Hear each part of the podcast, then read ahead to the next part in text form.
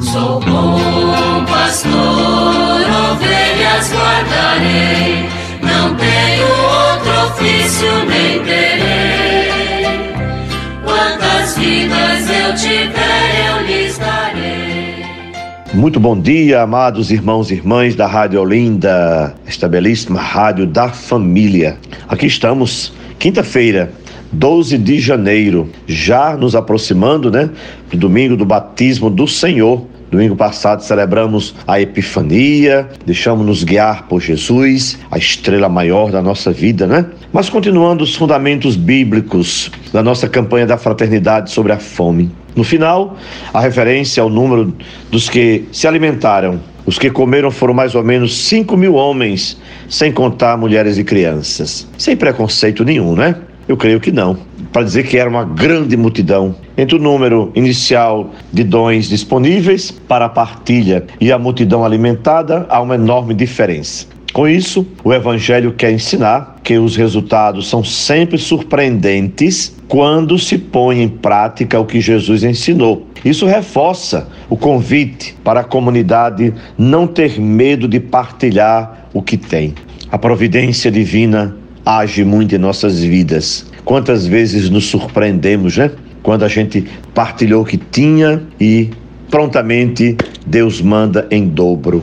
Este trecho do Evangelho mostra que a comunidade tem prioridade irrenunciáveis, como encontrar solução para o problema da fome, por exemplo, a comunidade não pode esperar ter condições necessárias para viver o programa do reino, mas é ela mesma que tem que criar tais condições, encontrando dentro de si mesma a solução para os seus problemas, vencendo o egoísmo, a inveja, o orgulho e o desejo de poder. Neste trecho, a ênfase do evangelho é a necessidade de superar a fome de pão das pessoas necessitadas. Dom Hélio dizia assim: Meu Deus, o homem já criou o avião, já foi à lua e tem todas as condições para erradicar, eliminar a fome do meio de nós. Está em nossas mãos, né?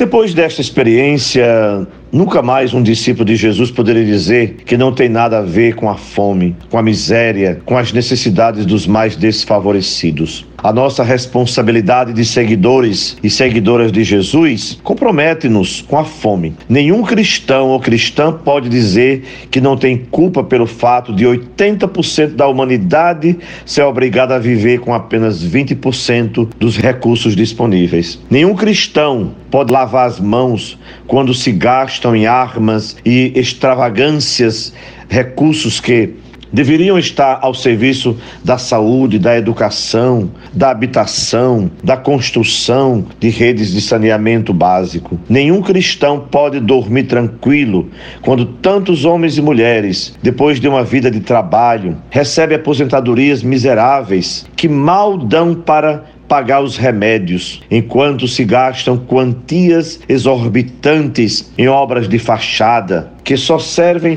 para satisfazer o ego dos donos do mundo. Nós temos sim a responsabilidade na forma como o mundo se constrói. O que podemos fazer para que o nosso mundo seja alcançado sobre outros valores, aqueles que encontramos na fonte da palavra. Fica para nós né, a reflexão. Estamos saindo de um tempo político. Quantos bilhões né, foram destinados a fundo partidário? Enquanto isso, as necessidades básicas do ser humano, do ser humano continuam sendo violentadas que essa campanha da fraternidade não seja mais uma, mas é a terceira sobre a fome. Isso quer nos dizer que essa situação avança e nos torna comprometidos com ela na sua erradicação. A bênção sobre vocês, em nome do Pai, do Filho e do Espírito Santo. Amém.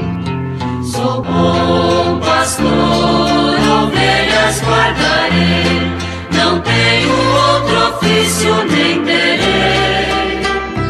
Quantas vidas eu tiver.